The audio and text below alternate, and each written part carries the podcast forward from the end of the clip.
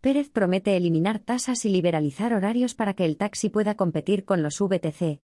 El consejero de Transportes e Infraestructuras de la Comunidad de Madrid, David Pérez, ha prometido este viernes que el gobierno autonómico dotará de medios a los taxis, como remover trabas, eliminar tasas y liberalizar sus horarios, para que pueda competir con los vehículos de transporte con conductor, VTC.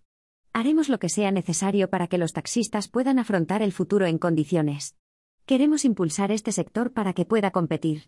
Madrid es una gran región que necesita muchos medios de transporte para que el ciudadano elija cómo, cuándo y dónde trasladarse, ha subrayado el consejero a los medios de comunicación en la Feria de Movilidad y Sostenibilidad de Las Rozas. Al hilo, Pérez ha indicado que el gobierno autonómico quiere ayudarle y está de su lado. No obstante, ha pedido al sector que escuche sus propuestas y deje esa obsesión de que los VTC deben dejar de funcionar. Desde el primer momento dijimos que queríamos que los VTC puedan seguir funcionando, y ahora queremos trabajar con el taxi para mejorar su competitividad y modernizar sus sistemas de solicitud, ha insistido el consejero.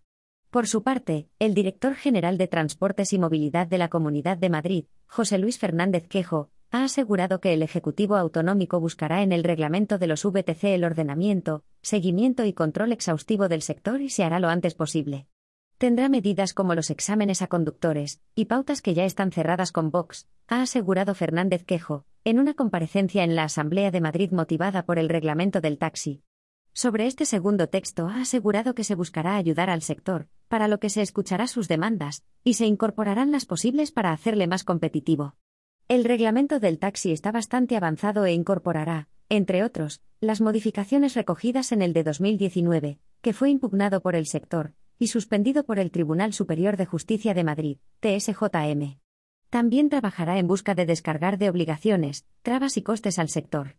Entre los puntos que ha adelantado se encuentra la posibilidad de adquirir vehículos de hasta nueve plazas, que los titulares de licencias puedan ser personas jurídicas, que se pueda contratar plazas dentro de un vehículo compartido y la flexibilización de descansos y vacaciones.